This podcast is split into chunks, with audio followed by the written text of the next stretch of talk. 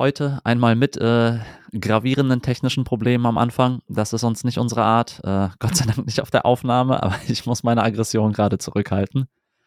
Sollen wir einfach mal starten? Jetzt, wenn man mich hört, dann können wir starten. Ja, boah.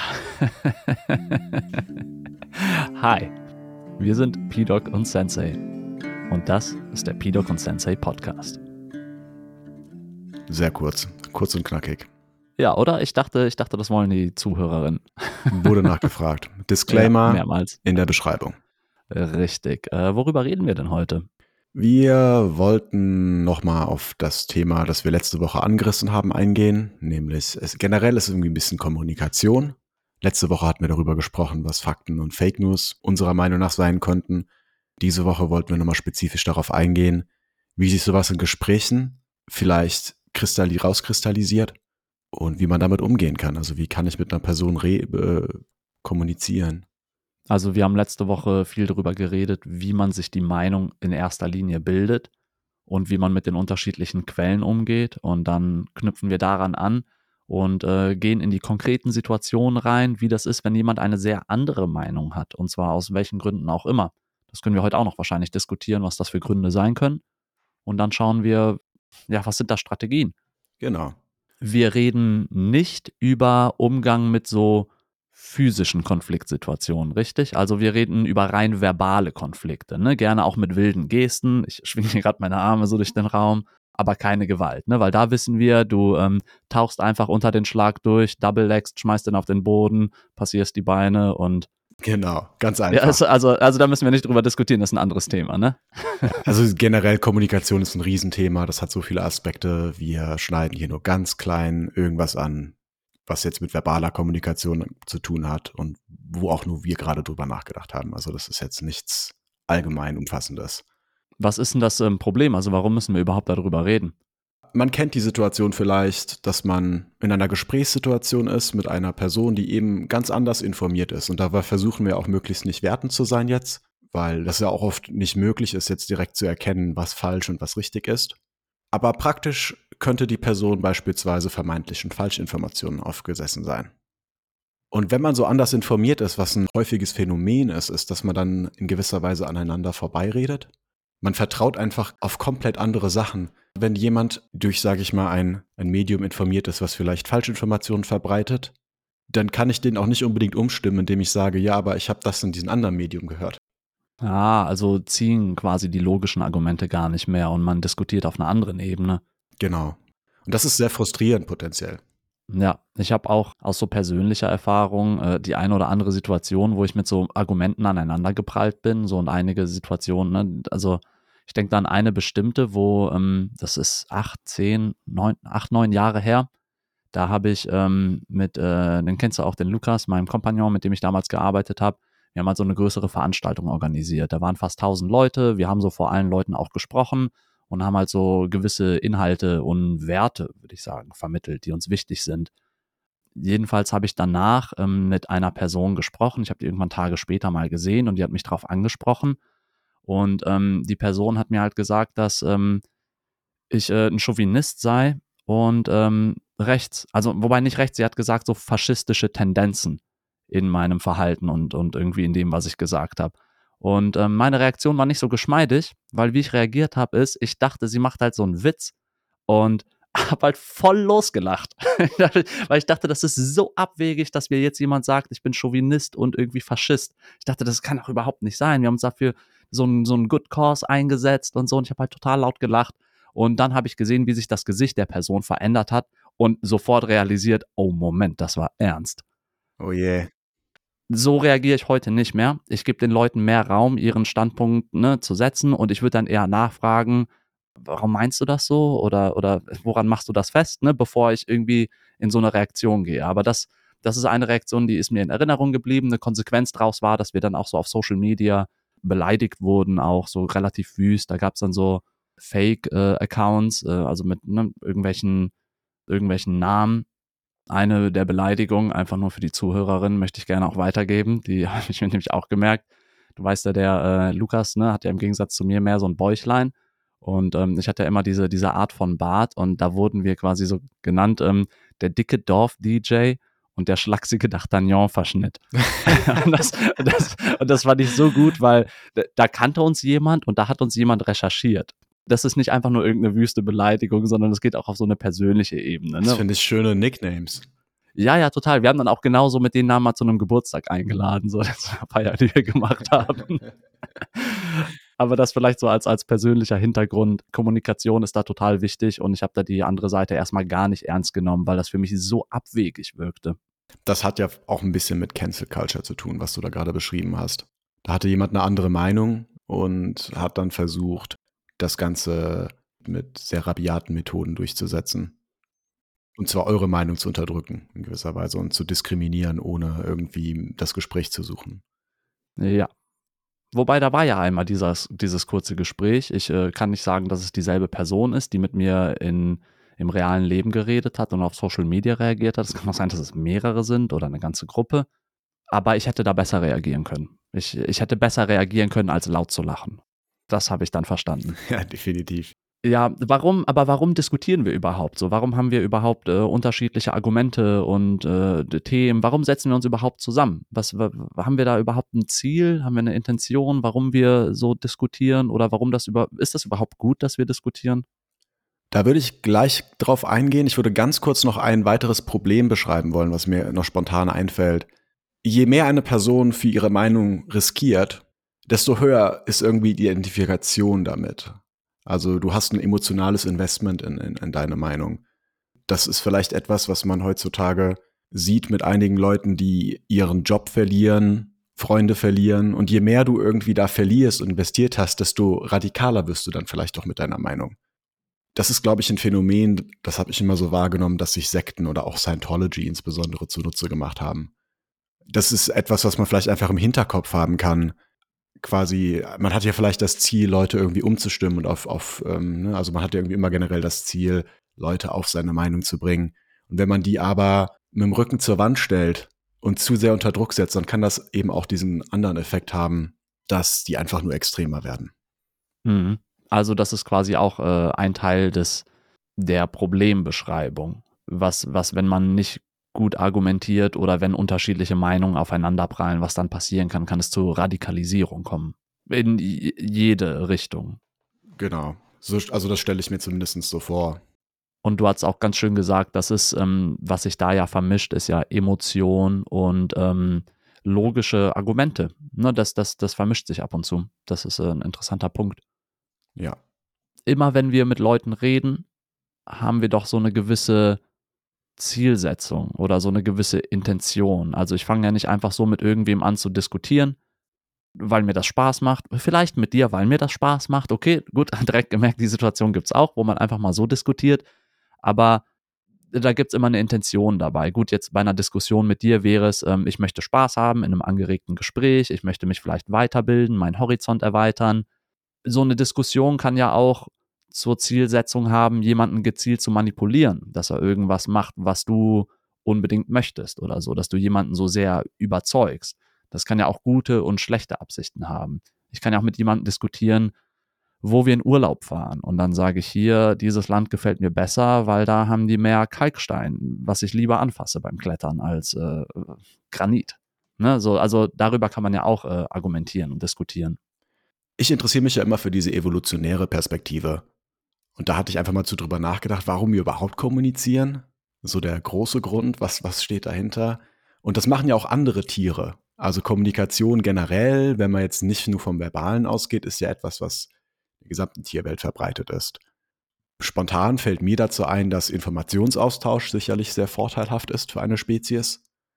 Und auch interessant ist natürlich Partnerauswahl durch Balz beispielsweise bei Vögeln. Und sicherlich ist bei uns auch eine Art von Kommunikation körperlich und verbal dazu da, um Partner potenziell zu beeindrucken.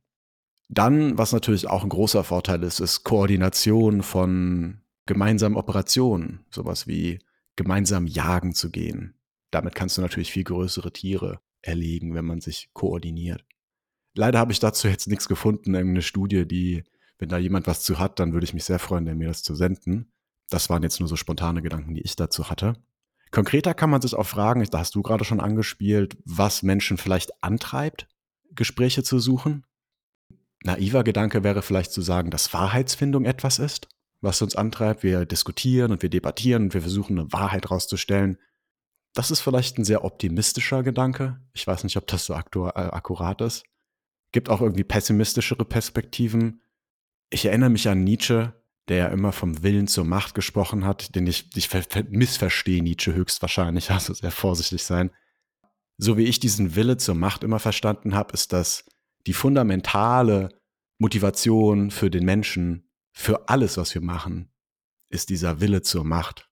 Und also auch der Moralist, der scheinbar das Gute anstrebt und scheinbar Menschen helfen möchte, macht irgendwie nur auf seine verquerte Art und Weise, versucht der andere zu bevormunden. Das ist eine sehr pessimistische Perspektive, sicherlich auch sehr simplifizierend, die ich nicht unbedingt teile. Aber ich finde die insofern interessant, als dass sie uns dazu einlädt, vielleicht zu hinterfragen, wenn ich etwas äußere, was ist meine eigentliche Motivation dahinter? Also auch mal irgendwie zu überlegen, okay, ja, ich habe jetzt das Gefühl, ich bin gut, die andere Person ist schlecht, aber ist das wirklich so oder versuche ich gerade nur mir einzureden, dass ich gut bin und in Wirklichkeit versuche ich nur einen eigenen Vorteil zu jagen. Ähm, ich mag die Abstraktion, die du da äh, reingebracht hast. Wenn ich dich richtig verstanden habe, ist, haben wir erstmal so dieses sehr große Thema, was wir heute nicht bearbeiten und das ist grundsätzlich zwischenmenschliche Kommunikation.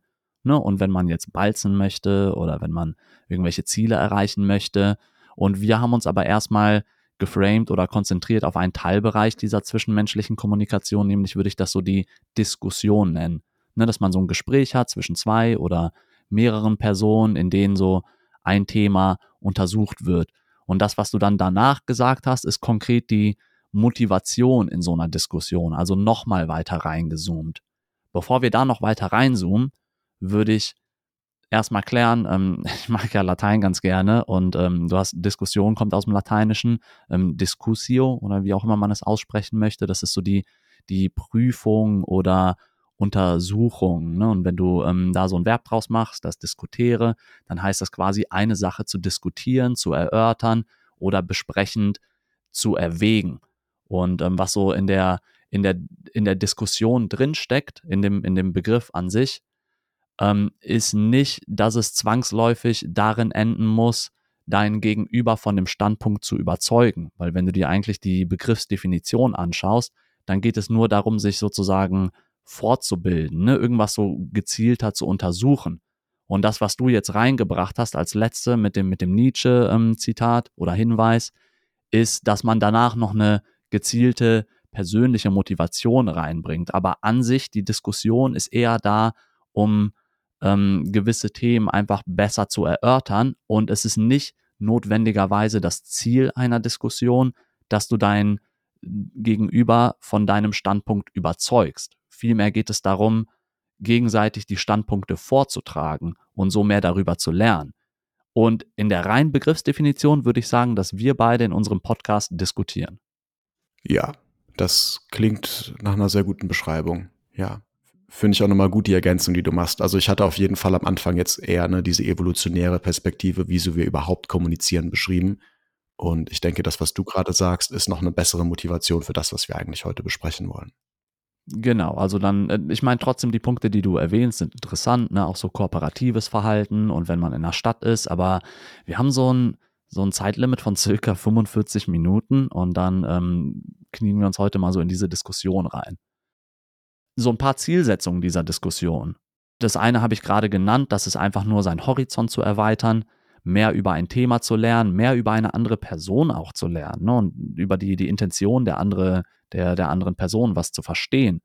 Ganz am Ende so einer Diskussion hast du vielleicht im, im, im absoluten Traumzustand, äh, also im Idealzustand, die Lösung eines Problems. Also wir haben hier alle ein gemeinsames Problem, wir diskutieren das und danach sind wir uns einig, wie wir das Problem lösen. Das ist aber der Idealzustand. Das passiert in den seltensten Fällen. Was auch ein gutes Ergebnis sein kann oder ein gutes Ziel wäre so ein Kompromiss. Das heißt, Leute haben ihre Standpunkte und jeder weicht so ein bisschen davon ab und so findet man eine gemeinsame Lösung. Aber in jedem Fall ist es immer eigentlich in meinem Verständnis äh, Ziel einer Diskussion, überhaupt die Standpunkte anderer Personen kennenzulernen und sich so auszutauschen. Mit der, dem Idealzustand absoluten Konsens zu finden, aber hm, das, Das läuft immer anders. Und so ein Idealzustand hat wahrscheinlich auch viele Vorannahmen, die du brauchst, nämlich dass alle Personen wahrscheinlich kein zu großes emotionales Investment in ihre Meinung haben, dass alle Personen einen guten Kenntnisstand haben. Ansonsten ist einfach auch so diese gemeinsame Lösung ein bisschen optimistisch. Ja, aber das ist mit so Leuten zu diskutieren und deren Standpunkte kennenzulernen und die ernst zu nehmen, das kann äh, einen, überragenden Effekt haben in meinen Augen. Ich habe, äh, das ist jetzt, lass mich kurz rechnen, so 16 Jahre her oder so oder noch länger. Ähm, da war ich noch so, so ein Jugendlicher und ich war in Köln am äh, Aachener Weiher und ähm, ich war gerade in so einer, so einer pubertären Phase, ne, wo ich so ähm, Erwachsene sehr hinterfragt habe und aber auch von vielen nicht ernst genommen wurde, ne, auch so aufgrund der Art und Weise, wie ich mich gekleidet habe.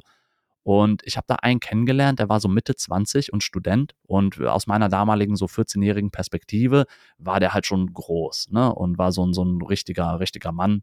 Ich habe den kennengelernt und mit dem über so philosophische Themen diskutiert und der hat mich richtig auf Augenhöhe behandelt obwohl der kognitiv viel weiter war und ich wahrscheinlich irgendwie viele so blöde Sachen erzählt habe. Aber ich war Tage und Wochen danach noch so beeindruckt, dass jemand in dem Alter mich so ernst genommen hat und ich habe heute noch bei mir im Kopf, ich wünsche mir eigentlich, dass alle Leute, die so viel reifer und besser sind, die Jüngeren genau so behandeln, mit so einem Respekt oder Leute mit anderen Meinungen. Das finde ich einen sehr guten Punkt.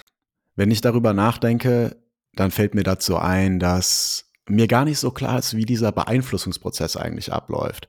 Also man könnte ja beispielsweise meinen, wenn wir beide jetzt diskutieren und wir haben unterschiedliche Standpunkte, dann äh, muss mein Ziel sein, dass ich es schaffe, dass du zugibst, dass ich recht habe. Also ich bombardiere dich so lange mit Informationen, nerv dich so lange, versuche dich zu ermüden, bis du mir recht gibst. Vielleicht hast du das dann nur gemacht, weil du keine Lust hattest auf dieses Argument mehr. Und hast du danach dann wirklich meinen Standpunkt übernommen? Habe ich irgendwas erreicht, außer die unmittelbare Befriedigung, Recht bekommen zu haben? Das ist mir nicht so klar. Das ist eine wichtige Unterscheidung, ne, wie man emotional da reingeht. Und dieser Typ, ich habe leider seinen Namen vergessen und es ist auch sehr unwahrscheinlich, dass er das hört und auch noch unwahrscheinlicher, dass er sich an die Situation erinnert. Aber für mich war das eine, ein sehr prägendes Erlebnis, dass einer mit Mitte 20 einfach total offen mit mir diskutiert hat und meine Standpunkte alle ernst genommen hat. Und am Ende, also vielleicht hat er was davon mitgenommen, nämlich zu sehen, wie die heutzutage die 14-Jährigen denken. Vielleicht war das interessant für ihn. Aber selbst wenn es nicht interessant für ihn war, hat der dieser Respekt in der Diskussion und dieses Ernstnehmen, obwohl ich nur Müll erzählt habe, aller Wahrscheinlichkeit nach, das hat mir so viel bedeutet. Und im, im Kontrast zu dem, was du da schilderst, er hätte ja genau mich auch einfach so komplett rhetorisch vernichten können und recht haben können und sagen können, hahaha, du bist sehr dumm und uninformiert, haha. Und das hätte einen ganz anderen Effekt bei mir gehabt, nämlich diesen Frust, den ich zu der Zeit eben mit sehr vielen Erwachsenen hatte. Und du hättest dich dann vielleicht nicht intensiver mit seinen Positionen auseinandergesetzt. Und so hatte er vielleicht tatsächlich viel größeren Einfluss letztlich auf deine Meinung als andersrum. Genau das war das, worauf ich auch hinaus wollte, ja. Ja, interessanter Punkt. Das, äh, die, die, die Beispiele kombinieren sich gut gerade dann könnte man ja auch überlegen, dass diese Person dich hätte vielleicht anders zu beeinflussen versuchen, nämlich wirklich zu manipulieren. Wie auch immer das funktioniert. Ich bin da kein Experte drin. Aber es gibt ja schon Methoden, die wir als Gesellschaft irgendwie ablehnen. Welche? Naja, beispielsweise Gewaltanwendung. Ah, ja. ja. Also eine, eine, eine Ohrfeige, wie neulich äh, Will Smith. Genau. Wir wollten das natürlich jetzt nicht diskutieren, deshalb werde ich da auch nicht groß auf eingehen aber auch zum Beispiel emotionale Manipulationen sind verpönt, würde ich sagen. Also es gibt schon Kritik an Medien, die anstatt mit Argumenten dich versuchen, nur rhetorisch zu überzeugen. Das ist vielleicht auch dieses klassische Sokrates versus die Sophisten. Anstatt dass du wirklich die Argumente und das, das stärkste Argument versuchst rauszustellen, versuchst du nur die andere Person zu übertrumpfen mit deinen mit deinen rhetorischen Mitteln, deinen rhetorischen Fragen, die andere Person zu verspotten und dadurch dann einfach den Applaus zu kriegen. Ja, und trotzdem wird es aber gemacht. Also ich in, in politischen Diskussionen sehe ich extrem viel Polemik. Ja, total. Und man kann sich jetzt überlegen, ob das erfolgreich ist oder nicht. Teils, teils. Und auch langfristig erfolgreich vielleicht. Selbst wenn du, sagen wir mal, erfolgreich bist und irgendwie das Argument gewinnst, das kann ja auch irgendwie nach hinten losgehen. Wie beispielsweise, wenn man sich irgendwie überlegt, du überzeugst die Leute, etwas zu tun mit rhetorischen Mitteln, aber dann ist das vielleicht nicht das Richtige. Also ich meine, viele Kriege wurden so angefangen, weil Leute schlecht informiert waren.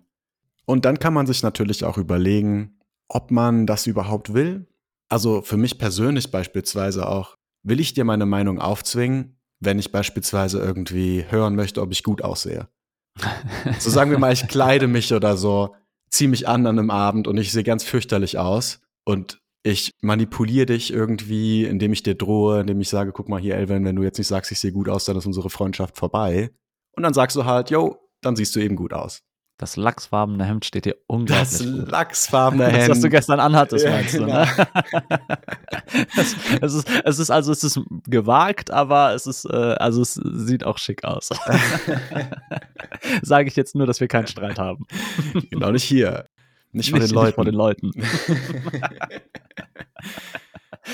Aber du siehst, was ich meine. Das ist dann ja gar nicht zu meinem Vorteil, dass du mir das dann gesagt hast. Ja, das ist, das ist eine interessante Unterscheidung. Und ich habe, ich glaube, so bewusst habe ich da bisher auch noch nicht drüber nachgedacht.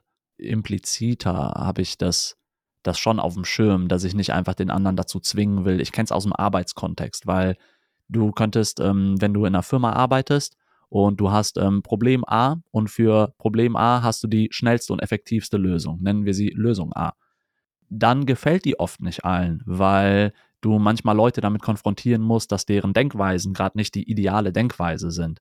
Das heißt, du musst oft so einen kleinen Umweg gehen oder so. Und ich habe das immer Ego-Management genannt, dass du quasi, du hast einmal die effizienteste Lösung, so rein, sagen wir rein wissenschaftlich und sachlich und faktisch ist es der schnellste Weg, das Problem zu lösen.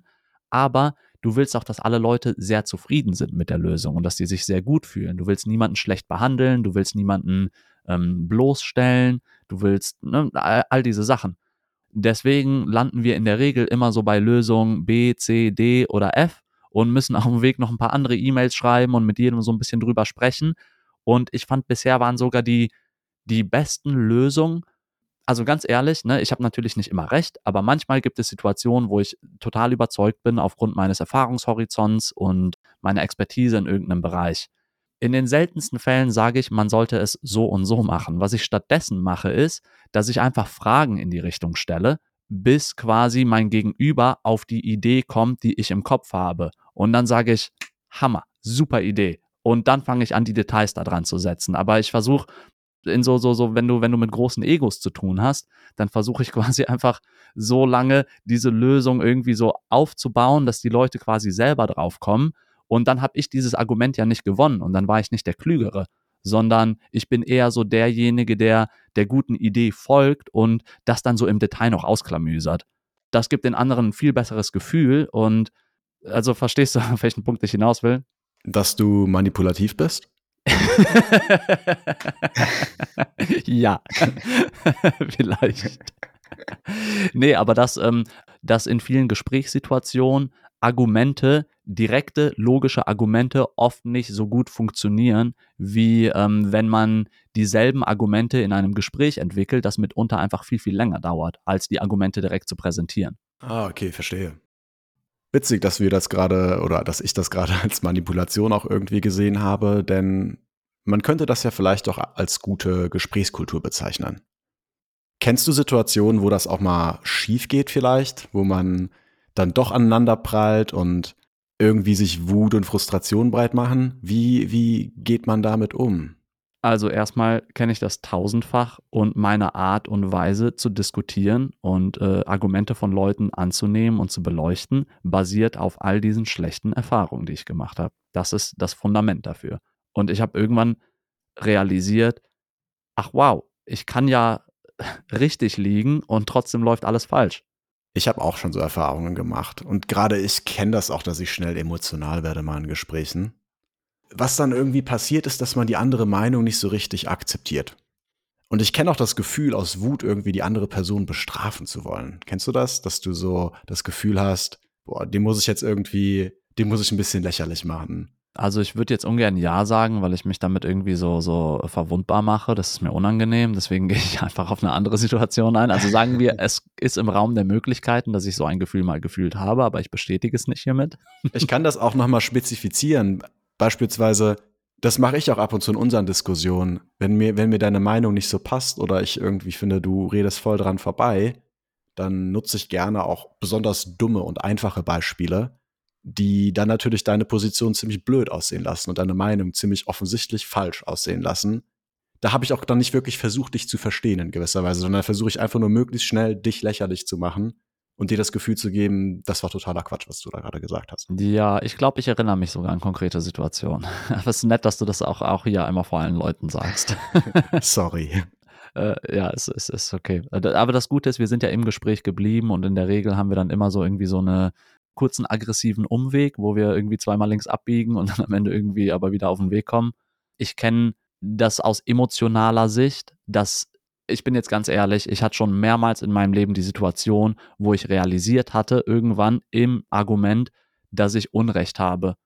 Das wollte ich nicht zugeben, weil ich da emotional so drin steckte und jetzt einfach nicht derjenige sein wollte, der falsch liegt. Und das hatte ich nicht nur einmal, das hatte ich mehrmals die Masche, die ich dann gefahren habe, ist, ich habe einfach so einen kleinen Sidestep von dem eigentlichen Argument gemacht, wo mein Gesprächspartner recht hat, zu einem Unterthema da drin, wo mein Gesprächspartner Unrecht hat und habe das Ding richtig kaputt geritten. Dass wir am Ende auf jeden Fall festhalten können, dass in diesem Teilbereich, den ich dann auf einmal zu dem großen, richtigen Bereich aufmache, dass diese Person da Unrecht hat und ich Recht habe. Und ach ja, das andere, ja, ja, klar, nee, passt schon. So, aber. Na, also das, das ist dann so meine fiese Masche. So, aber da ich, ich, ich sage das jetzt offen und ehrlich, dass ich mich so verhalten habe, aber auch gleichzeitig ist es mein Wunsch, mich nicht so zu verhalten. Und es ist noch kein Meister vom Himmel gefallen. Ich lerne das auch heute noch in vielen Diskussionen mit Leuten, so meine Emotionen da besser zu kontrollieren. Aber diese Strafe und diese Emotionen, ich kenne das auf jeden Fall, dass die kommen und ich kenne das auch, dass ich dann so fies das Argument woanders hin verschiebe, dass ich am Ende doch recht habe. Und dann gehe ich da raus und ich weiß genau, dass ich da irgendwie falsch lag. Aber dadurch, dass ich in erster Linie schon emotional so investiert war und so überzeugt von meinem Argument, fiel es mir viel schwerer, davon wieder abzutreten. Was ich dann aber nie gemacht habe, ist, nicht mehr mit Leuten zu reden. Und das habe ich aber bei anderen Leuten schon viel erlebt, die dann diese Strafe nutzen, so, ich rede nicht mehr mit dir, du bist für mich gestorben. Sehr interessant, da würde ich auch gerne drauf eingehen diese, das ist auch eine ganz klare Bestrafung, nämlich so Ausschluss von Kommunikation. Ne? Also wir reden einfach nicht mehr miteinander. Und das kann ja auch eventuell ein Mittel sein, wenn beispielsweise Leute offensichtlich lügen oder so oder offensichtlich falsche Sachen verbreiten mit komischen Motivationen, dann kann das natürlich ein Mittel sein, weil auch einfach gar keine Grundlage für ein Gespräch mehr existiert. Also es gibt Situationen, in denen dieser Ausschluss Sinn ergibt und vielleicht einfach die klügste Maßnahme für alle ist. Aber erstmal sollte man es nicht anstreben. Ich weiß es ehrlich gesagt nicht. Ich könnte es mir vorstellen. Ein Gesprächsabbruch heißt natürlich auch, dass man einfach keinen Einfluss mehr hat.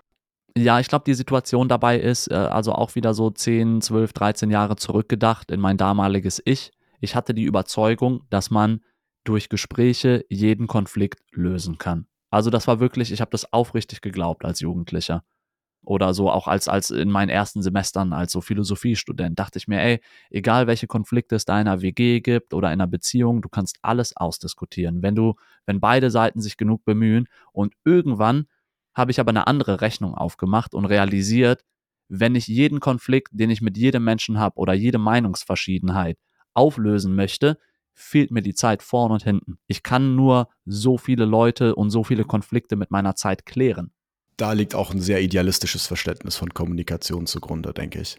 Deshalb hatte ich das am Anfang auch gesagt gehabt, ob uns wirklich Wahrheitssuche oder sowas antreibt in Gesprächen.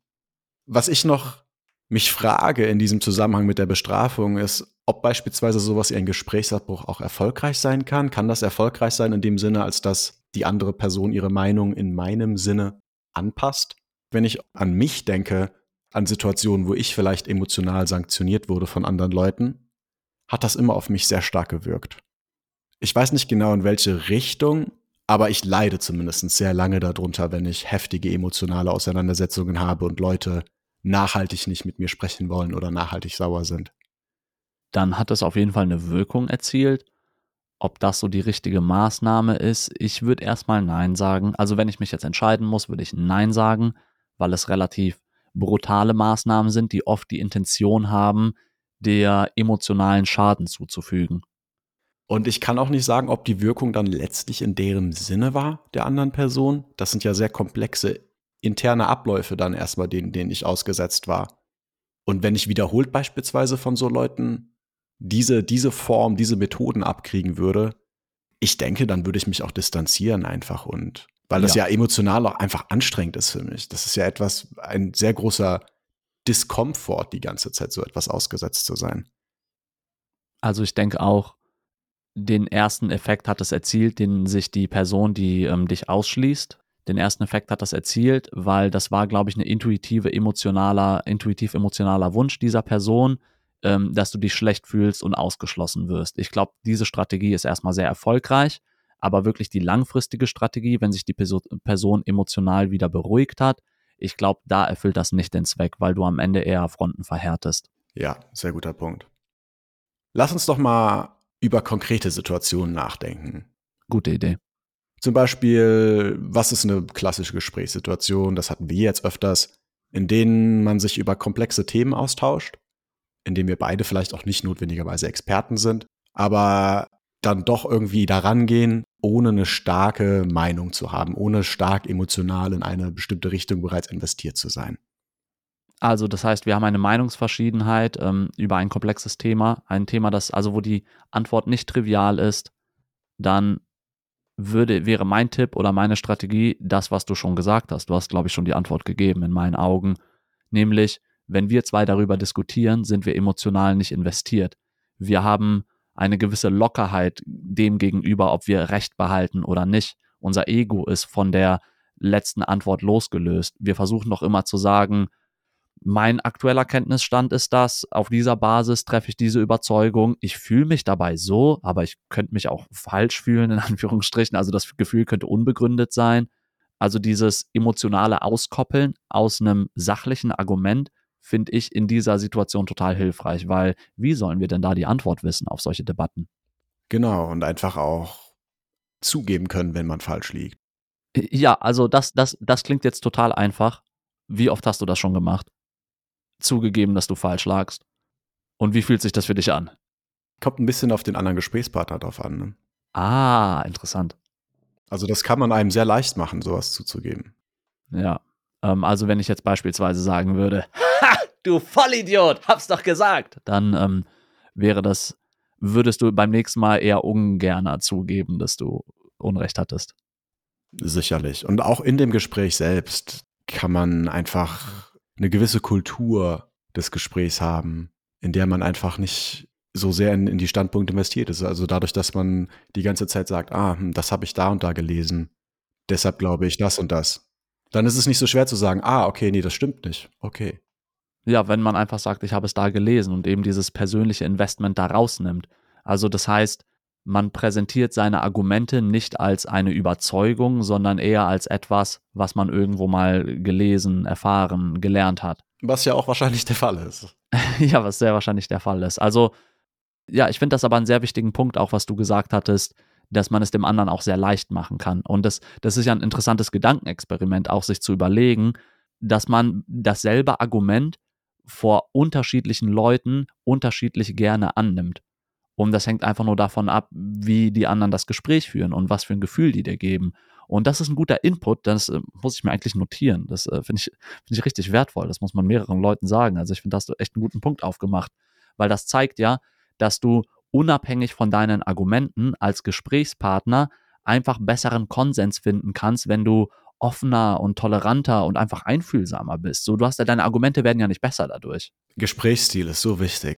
Das kann man, glaube ich, gar nicht. Hat auch ganz viel damit zu tun, wie du als Person dann wahrgenommen wirst. Also guter Gesprächsstil ist wirklich etwas, in das man ein bisschen investieren könnte. Meinst du sowas wie anständig sein, nicht beleidigend, äh, einfach offen für Meinungen, aber auch so der Tonfall, äh, die Mimik, äh, die Gestik. Äh, ich habe das manchmal, wenn mich so eine Meinung nervt, dass ich äh, merke, wie ich mich zurücklehne und meine Arme verschränke. Und ich habe da aber irgendwann so vor ein paar Jahren Bewusstsein für entwickelt. Und immer wenn ich damit anfangen will, dann lasse ich das und öffne meine Arme wieder, so dass ich einfach nur so auch mit dem Körper diese offene Haltung ausstrahle. Sehr gut, sehr gut. Ich bin kein Experte in dem Gebiet, absolut nicht und mache sicherlich viele Dinge sehr schlecht. ich, mag die, ich mag das, wie ehrlich du bist. Hi, mein Name ist Pidok und ich habe gar keine Ahnung. Lass uns nochmal über eine weitere Situation sprechen. Das ist ja jetzt eine Situation, wo wir sehr idealistisch davon ausgehen, dass beide Leute rein informativ dran sind und nicht wirklich politische Ansichten vertreten wollen und versuchen oder emotional investiert sind in die, in die Positionen. Ja. Das könnte man ja auch anders haben, dass man mit einer Person spricht, die aus einer politischen, idealistischen Motivation vielleicht dann auch vermeintlich Falschinformationen ver verbreitet. Wir sagen bewusst vermeintlich hier, weil das ist für uns in so Gesprächen natürlich gar nicht so leicht einzusehen, ob sich etwas um Falschinformationen handelt oder nicht. Und ich wäre immer vorsichtig, so etwas zu behaupten. Erst weil sowas zu schnell zu behaupten, zeigt auch immer, dass man die andere Meinung einfach direkt versucht zu delegitimieren, was dann wieder dieses Phänomen ist, was du beschrieben hast als 14-Jähriger, wie wichtig es für dich war, dass du auch Quatsch reden konntest und trotzdem deine Meinung respektiert worden ist und was das für einen nachhaltigen Effekt auf dich hatte. Das heißt, wenn mhm. die Person direkt gesagt hätte, ja, was du sagst, ist Falschinformation, das ist falsch, das ist falsch, das ist falsch, hat das einfach nicht den gleichen Impact. Und dazu ist es auch vielleicht gar nicht richtig und vorschnell, sowas zu behaupten. Also meinst du jetzt konkret, äh, wenn ich mir das vorstelle, ich rede mit jemandem und der sagt, ja, aber ist doch klar, dass der Typ das so und so gemacht hat, weil alle, die aus dem Land kommen, sind einfach dumm. Genau. Als ein Beispiel jetzt. Genau. Das wäre, genau. Das wäre so, und da verbreitet jemand so eine, so, eine, so, eine, so eine politische Überzeugung, also eine rassistische Überzeugung. Episode 1, hört rein. Und das ist eine vermeintliche Falschinformation. Ähm, du hast recht, wir müssen vermeintlich sagen, weil man müsste eigentlich mal einen globalen IQ-Test anlegen und vielleicht hast du wirklich Unterschiede. Aber es ist, ne, die Person hat ja nicht die wissenschaftlichen Informationen und es ist eher so eine politische, rassistische Überzeugung oder sowas, die da in der Meinung transportiert wird. Wie gehen wir damit um? Weil diese Meinungen, die können ja, also die können ja so brutaler sein, sage ich mal. Also die können ja sehr extrem und sehr direkt sein und super beleidigend, aber auch noch keine körperliche Gewalt haben. Aber die können auch subtiler sein. Also da haben wir ein relativ breites Spektrum, wie jemand solche Überzeugungen vermittelt. Wie gehen wir damit um? Wie du sagst, das hängt natürlich auch ein bisschen von der Ausprägung ab. Da kann man jetzt keine allgemeine Handlungsanweisung geben, denke ich. Und sicherlich, wenn es zu extrem ist, kann man auch immer die, das Gespräch abbrechen und sagen, das ist ein Gespräch, das ich einfach, an dem ich mich nicht beteiligen möchte. Und das dann auch als Form der Bestrafung, um ganz klar zu signalisieren, das ist, das ist nichts, was, was, was ich als konsensfähig, was ich als eben diskussionswürdig erachte. Hass und Intoleranz äh, möchte ich nicht akzeptieren. Wir haben es mehrmals ähm, hier gesagt, das sind unsere, das ist unser Common Ground, dass wir uns mit Respekt behandeln. Das ist jetzt vermehrt nicht passiert. Ich glaube auch, dann ist so eine Exit-Strategie okay. Lass uns mal bei dem Fall aber bleiben, wo wir noch nicht diese Exit-Strategie richtig legitimieren können. Und, und jemand sagt da irgendwie so, so, so ein bisschen rassistische Sachen. Ähm, was machst du da? Wie gehst du damit um? Weil du, du willst ja nicht die Leute, den Leuten direkt sagen, deine Meinung ist dumm und falsch und ich rede nicht mehr mit dir. Weil wenn wir das machen würden, dann, dann würden wir viel weniger Konsens haben und dann würden wir viel weniger, also Diskurs in der Gesellschaft haben und dann würden wir Leute auch irgendwie wieder mehr ausgrenzen und die könnten sich wieder mehr radikalisieren. Ich glaube, unser beide, unser beider Intention ist ja, die Leute zusammenzuführen und in den Austausch zu bringen. Aber was ist, wenn die irgendwie so blöde rassistische Sachen die ganze Zeit sagen? Ja, also vielleicht erstmal zuhören, vielleicht erstmal zuhören und die Person dann auch sich ausdrücken lassen. Ich glaube generell, wenn jemand wilde Thesen sagt, sagen wir mal etwas ganz Klares wie der Klimawandel existiert nicht oder so. Der menschengemachte Klimawandel existiert nicht. Das ist keine, meines Wissens nach, ich bin da kein Experte, aber meines Wissens nach ist das keine These, die an irgendeiner seriösen Universität vertreten wird. Also das ist schon ziemlicher ja. wissenschaftlicher Konsens, dass der menschengemachte Klimawandel existiert. Wenn jetzt so jemand etwas behauptet, in einem spontanen Gespräch, dann würde ich vielleicht auch gar nicht direkt sagen, aha, aber das ist falsch, was du sagst, weil dann bin ich ja gefühlt auf einmal, dann bin ich ja auf einmal in der Beweispflicht, ihm zu sagen, warum er falsch liegt. Ja. Anstatt dessen könnte ich auch einfach mal zuhören und ihn einfach fragen, wie er darauf kommt, was ihn, was, was für Belege er hat, woher er darauf kommt. Am Ende kann man ja auch durchaus einfach dann hinstellen, dass man eine andere Meinung diesbezüglich hat. Ja, den Punkt finde ich gut. Nicht direkt, es kommt Argument und du präsentierst direkt das absolute Gegenargument und dann hast du ja zwei Fronten, die sich verhärten, sondern was du ja eher beschrieben hast, ist so Empathie, Verständnis, ähm, das nennt man auch so Nähe aufbauen. Man kann zum Beispiel, wenn dann einer sagt, äh, ja, äh, ich, da und da irgendwie oder einen Klimawandel gibt es nicht oder Leute aus dem Land sind einfach dümmer. Ähm, was helfen kann, ist, deren Argumente einfach nochmal selber zu wiederholen, so als konkreter Tipp. Also das heißt, jemand sagt etwas und du fasst es nochmal in deinen eigenen Worten zusammen und dann kannst du auch fragen, hast du genau das gemeint? Verstehe ich dich da richtig? Und vielleicht rudern die Leute dann schon ein bisschen zurück, wenn das zu extrem klingt, oder die sagen, ja, genau das. Aber dann hast du ja erstmal kein Argument gebracht, aber gezeigt, dass du zuhörst und bei den Leuten bist und versuchst, die zu verstehen. Und dadurch werden die automatisch offener. Mit diesen sehr wilden Thesen, ich glaube, das hast du gerade auch schon so angeschnitten, dieses gezielte Nachfragen, ich würde das sogar sokratisches Fragen nennen, das kennst du vielleicht auch aus irgendeinem Unikontext, dass deine Argumentationsstrategie darauf basiert, immer konkreter nachzufragen, bis sich die Leute selber in einen Widerspruch bringen. Dadurch bist du nicht derjenige, der sagt, das, was du sagst, ist falsch aus den und den Gründen, sondern du bringst die Person selber darauf. Das ist aber jetzt, sage ich mal, schon ein sehr hoher Anspruch. Also dieses sokratische Nachfragen ist sehr, sehr schwierig. Das ist eine Lernsituation auch. Ne? Also sokratisches Nachfragen kenne ich aus der Uni. Das wird oft gesagt, dass das ein gutes Lehrmittel ist. Das soll ich versuchen, mit meinen Studenten zu machen sehr schwierig, kann ich nicht gut. Ja, aber ich widerspreche dir ein bisschen, weil man kann das auch alles lernen und ähm, einfach nur grundsätzlich den Ansatz zu verstehen, wie man mit jemandem kommuniziert. Also statt halt einfach das Gegenargument rauszubringen, gezielt nachzufragen, dass die Person da noch weiter erklärt, weil du einerseits dadurch Offenheit und Nähe zeigst und andererseits vielleicht sich die Leute schon selber widersprechen und dann kannst du darauf eingehen. Das heißt nicht, dass du jetzt der perfekte Philosoph bist mit der super Argumentationsstrategie, aber dass das ein, ein Ansatz sein kann, den man in einem Gespräch verfolgen kann, statt einfach nur zu sagen, nein, du liegst falsch. ne? Aber ich wäre auch, wie gesagt, vorsichtig, bei diesem Nachfragen dann nicht zum Beispiel in die Falle zu tappen, die ich dann bei dir manchmal gemacht habe, einfach zu polemisch nachzufragen und die Sachen so dumm zu formulieren, dass sie schon beleidigend in gewisser Weise sind für die Person, als hätte die sowas gesagt. Sie da bewusst aggressiv missverstehen in gewisser Weise. Da, da muss man vorsichtig sein bei diesem Nachfragen. Genau. Und wenn man zu sehr dieses Sokratische hat, also das sokratische Nachfragen, um das nochmal darauf einzugehen, damit siehst du dich halt als Lehrer. Ne? Also das sokratische Nachfragen ist, damit siehst du dich bereits als Lehrer und das ist natürlich dann auch nicht ganz fair als eine Diskussion. Ne? Damit siehst du direkt so eine Asymmetrie in der Diskussion und hast den Anspruch, dass du auf jeden Fall schlauer bist als die andere Person. Dann äh, möchte ich die, das Thema schnell beenden, indem ich sage, vielleicht war sokratisches Nachfragen nicht die richtige Bezeichnung und ich meinte gezieltes Nachfragen und du hast eine andere Definition dieses sokratischen Nachfragens. Ich möchte nicht diese Asymmetrie, ich möchte einfach nur die Gesprächsform ändern, dass man mehr Fragen stellt und mehr zuhört. Dann bin ich voll bei dir. Dann bin ich Alles klar, dann Thema weg damit. Viel zu lange drüber geredet. okay, was ist denn, wenn jemand jetzt vermeintlich Unwahrheiten sagt, aber nicht unbedingt aus politischen oder ideologischen Überzeugungen, sondern vielleicht hat er einfach eine dubiose Bezugsquelle nach Kriterien, die wir in der Fakten- und Fake News-Episode bereits erörtert haben. Das kann man dann ja irgendwie einerseits mit schlechter Absicht machen. Ne? Also wenn, wenn jemand absichtlich lügt, um dich zu manipulieren jetzt in dem Fall, dass du irgendwas für ihn tust oder dass du irgendwas glaubst, dass er sich daran bereichern kann. Ich glaube, das ist das klassische Beispiel, was ich da sehr klar finde. Können wir das Lüge nennen, das Beispiel? Das könnte man Also wenn jemand einfach so bezeichnen. gezielt lügt, um sich ähm, dadurch zu bereichern? Das könnten wir so nennen.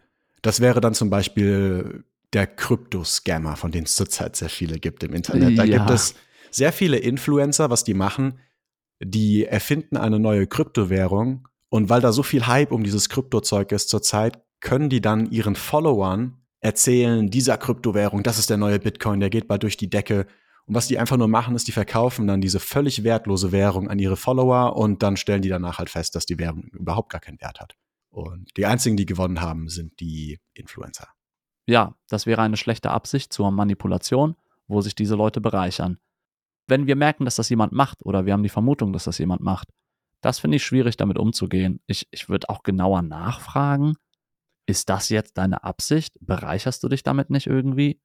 Es ist sehr schwer, weil wie willst du das erkennen? Und du willst auch nicht vorschnell urteilen. Jemandem direkt schlechte Absichten zu unterstellen, finde ich sehr kontraproduktiv. Da muss man vorsichtig sein. Das ist sicherlich meistens komplizierter.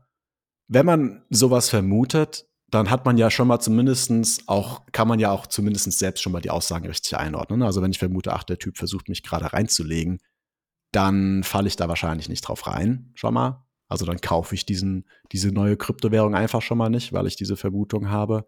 Generell ist es natürlich sinnfrei, mit jemandem zu sprechen, der schlechte Absichten hat. Weil den kannst du ja auch nicht überzeugen, weil wie, willst, wie willst du den überzeugen? Dem, dem ist ja selbst klar, dass er, dass er das macht. Die musst du ja nicht erklären, dass er falsch liegt. Ja, dann ist dieses Szenario eine der Situationen, wo wir sagen würden, hier ist eine schnelle Exit-Strategie sogar empfohlen, sobald man das bemerkt. Man kann noch mal kurz versuchen zu verifizieren, will der mich wirklich betrügen?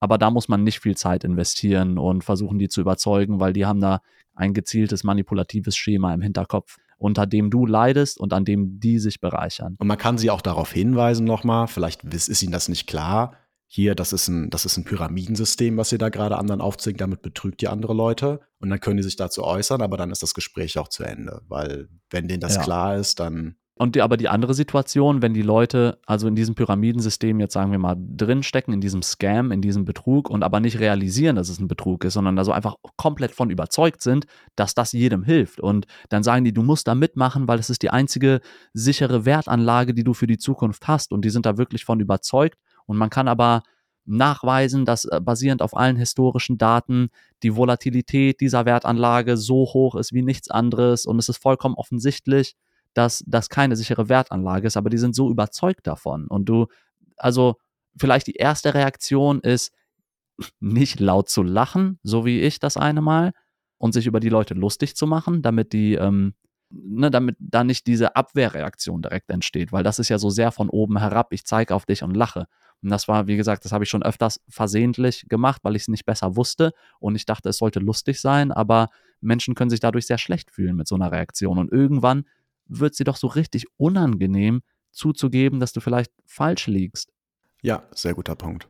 Ein anderes Beispiel, da wäre vielleicht auch so etwas wie ein, ein Flat Earther, ein sogenannter, also eine Person, die daran glaubt, dass die Erde flach ist das ist eine keine wissenschaftliche Position, wird nirgendwo diskutiert, aber es gibt Leute, ich glaube, gerade aus besonderen gewissen religiösen Umfeldern wird sehr viel daran geglaubt. Und da muss ich ganz ehrlich sagen, es gibt natürlich generell keinen Zwang, solche Diskussionen zu führen. Und äh, ich muss ehrlich zugeben, ich habe bei sowas einen kurzen Geduldsfaden und würde vielleicht eher im Idealfall kurz meine Meinung formulieren und sagen, dass ich das für Quatsch halte aber dann nicht groß irgendwie mir Argumente anhören und versuchen, die zu entkräften, weil dafür habe ich auch einfach dann keine Geduld und keine Lust. Wird das Gespräch höflich beenden und versuchen umzulenken. Sicherlich ist es auch hier nicht, nicht schädlich, sich mal sowas anzuhören und der Person das Gefühl zu geben, mhm. dass sie gehört ist. Ja, ja ich denke auch, diese, diese Nähe da zu erzeugen, manchmal kann schön sein. Ähm, ich würde diese Methode, die du gerade beschrieben hast, dass man dann so zuhört, auch Argumente zurückgibt und dann vom Thema ablenkt, das würde ich einfach mal Sidestep nennen oder so Seitschritt. Das ist was, was ich jetzt zu Beginn heute beschrieben hatte, was ich äh, früher gerne so manipulativ gemein gemacht habe, dass ich quasi vom eigentlichen Argument ablenke, da wo ich Unrecht habe und irgendwo hinlenke, wo ich Recht habe. Das kann man ja aber auch so machen, dass man einfach aus dieser sehr unangenehmen Situation, wo die Fronten sich verhärten, weggeht zu einem anderen Thema, wo man eher einen Common Ground, also einen gemeinsamen Boden findet und sich einig ist. Und das kann ganz hilfreich sein. Und Nee, da wollte ich den Punkt machen. Also das könnte ganz hilfreich sein, dann da nicht drauf rumzureiten. Und du musst auch nicht mit jedem drüber diskutieren, ob die Erde flach ist oder nicht. Ich hatte mal eine Zeugin Jehovas bei mir, die reinkam und ähm, da habe ich sehr viel nachgefragt.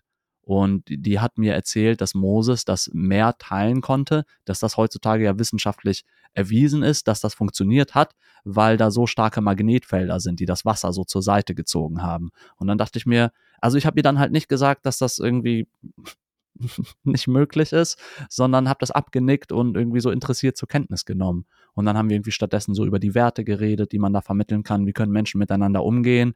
Und im Stillen dachte ich mir, ja, das bringt jetzt auch nichts, da irgendwie so wissenschaftliche Paper rauszusuchen zu Magnetfeldern. Was wäre das für eine Pseudodiskussion gewesen? Das wäre völlig, du hättest ja auch gar nicht die Möglichkeiten gehabt in der Situation, das auf einer wissenschaftlichen Basis zu widerlegen. Das wäre, ja. was hättest du da machen müssen? Das klingt, das ist ja eine total wilde Behauptung. Ja, also und da, da haben wir dann über andere Sachen geredet und das war dann auch okay. Und es ist ja auch, weißt du, es ist auch okay, dass die Leute irgendwie mal so für dich irgendwie seltsame Meinungen haben oder Überzeugungen. Das gehört ja dazu. Ich meine, guck dir mich an, irgendwie heute und auch vor zehn Jahren. Ich meine, ich habe sicher heute noch ein paar komische Überzeugungen, die nicht so ganz gerechtfertigt sind. Warum nickst du so sehr?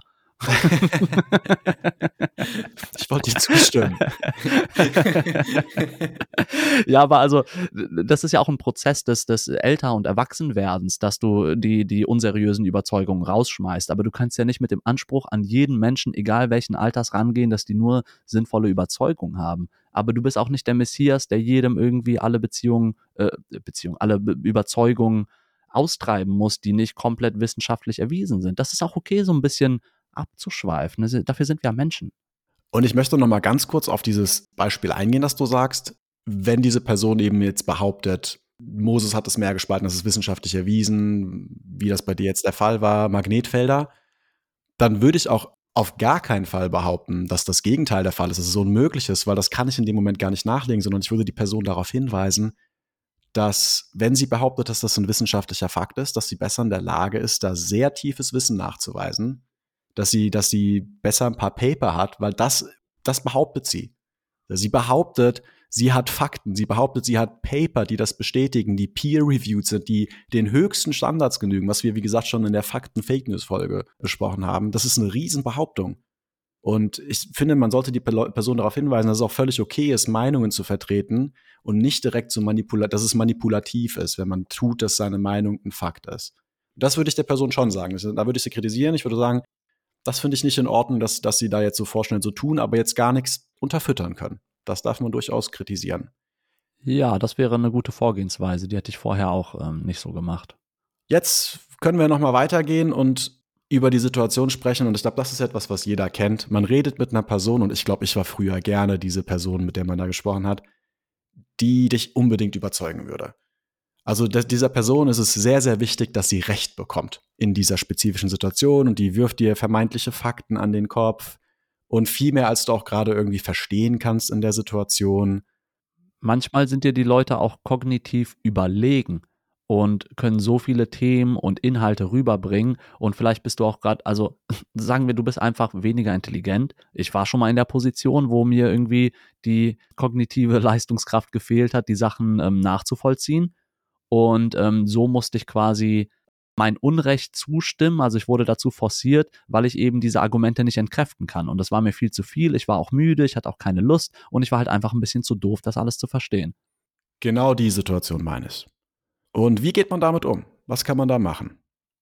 Hast du was? Ich, ich finde die schwierig, weil ich habe, also da, da habe ich Probleme, wenn ich da, wenn, ich weiß nicht, vielleicht sagen, ich habe da jetzt keine Lust drauf, aber das netter formulieren. Ist total legitim.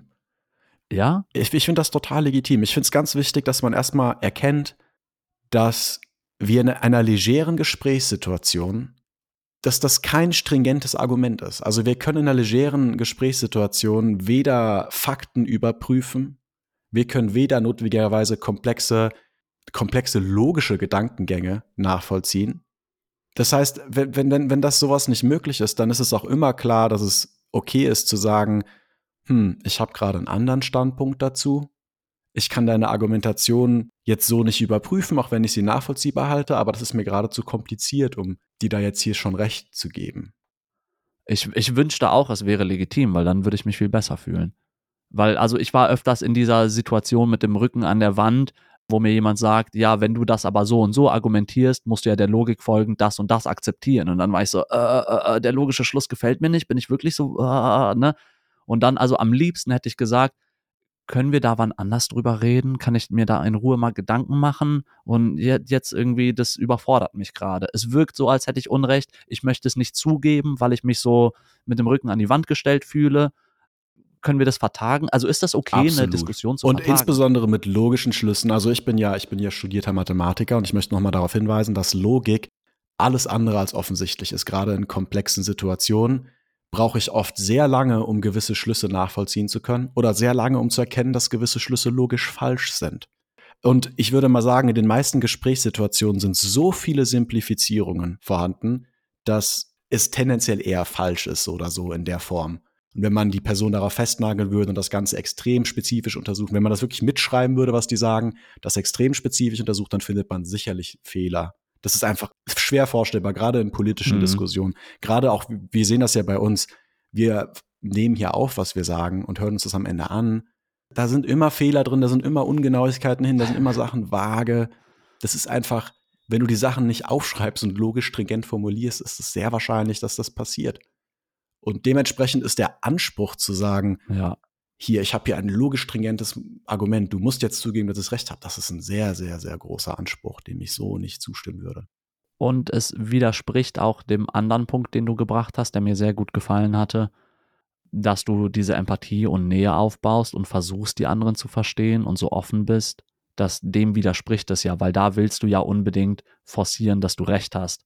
Und man, man könnte es ja auch, das haben wir heute auch diskutiert, über so eine subtilere Art und Weise machen, dass die Leute selber draufkommen und sein eigenes Ego, Recht haben zu wollen, da rausnehmen. Und das hat ja dann einen viel positiveren Effekt. Die Leute fühlen sich ja, ja viel besser dann. Ich erinnere mich auch gerade an ein Beispiel von einem Freund hier, mit dem ich diskutiert hatte über die Ukraine-Situation. Er hat ein viel höheres Investment in, in die Ukraine, weil er auch Bekannte da hat. Also ich, ich leide da auch ein bisschen mit ihm. Das ist sehr schlimm für ihn.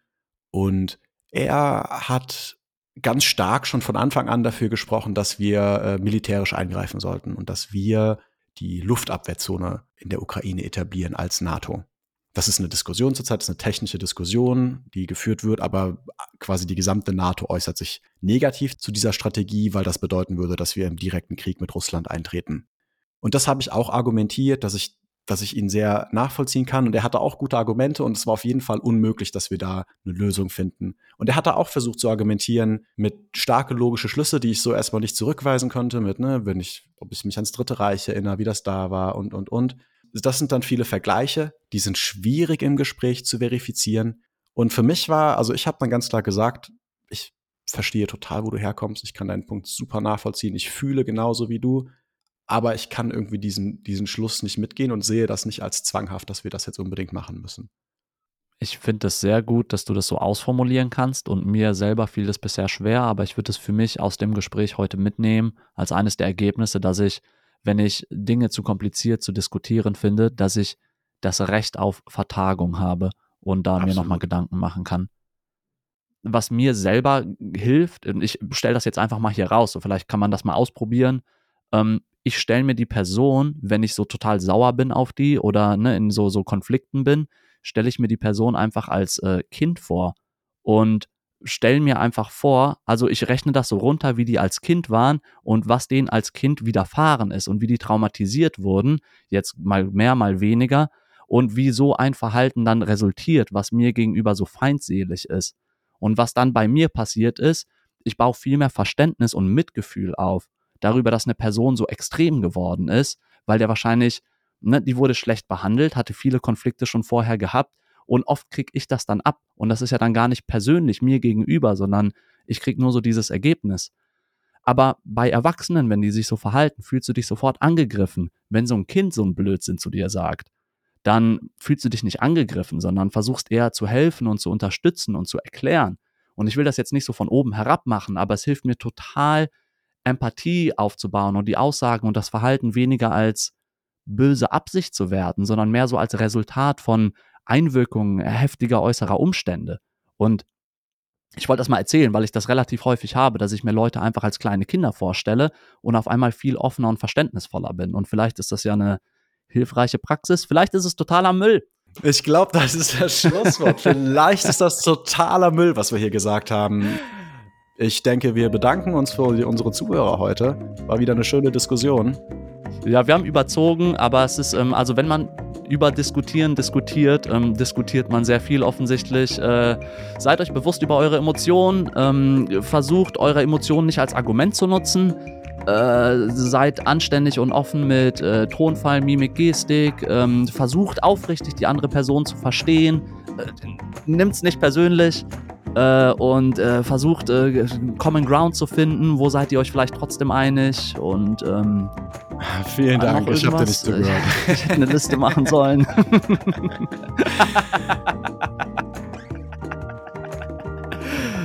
okay. Vielen Dank, dass ihr alle da wart. Ja, und zu guter Letzt, ähm, ja, schön, dass Leute zuhören und sich Gedanken machen. Weiterhin jedes Feedback an pdoc.sensei at gmail.com. Ähm, Sprachnachrichten können wir nicht so gut verwerten wie ähm, geschriebenen Text. Das ist manchmal schwieriger, aber das hilft uns total. Und äh, auf Spotify kann man fünf Sterne geben. Das ist der größte Support. Ist das okay, das so zu erwähnen? Ich, glaub, ich fühle mich wie okay. so ein YouTuber. Ist ja nur ganz am Ende. Ja, machen wir das jetzt so. Alles klar, total überzogen. Oh Gott, wir müssen zum Sport. Ne? Ciao alle. Ciao alle.